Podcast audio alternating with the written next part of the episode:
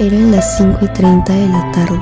El viento corría fuerte y mi casa se sentía más solitaria que de costumbre. En ese momento tuve una vibra extraña en mí. Salí de mi cuarto, caminé hacia la sala y me di con la sorpresa de que mi hermano no estaba. Se me escarapeló la piel en un segundo y desesperadamente me dirigí a su habitación, pero no encontré ningún rastro. Él solo era un pequeño indefenso en ese entonces, aunque muy curioso. Recuerdo que lo busqué en cada rincón de la casa.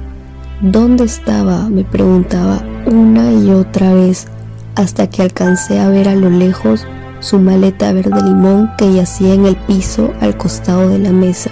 Lo recogí con la esperanza de encontrar alguna pista de su paradero, pero nada de nada. Escuché la puerta principal de la casa cerrarse con fuerza y unas pisadas dobles que venían directamente hacia mí. Eran mis padres, como siempre ellos llegando juntos a casa. Cerré mis puños y volteé a ver el reloj que marcaba las 6 de la tarde. No podía disimular lo tensa que estaba en ese momento, pues cómo les iba a decir que mi hermano desapareció en un abrir y cerrar de ojos. Me saludaron con un caluroso beso y preguntaron por él. Yo solo atiné a agachar la cabeza y después de tres segundos les confesé la verdad. Mi madre se preocupó de inmediato, se notaba en sus ojos llorosos. En cambio, mi padre mantuvo la calma y se dirigió a limpiar la bicicleta para salir a buscarlo en cada calle.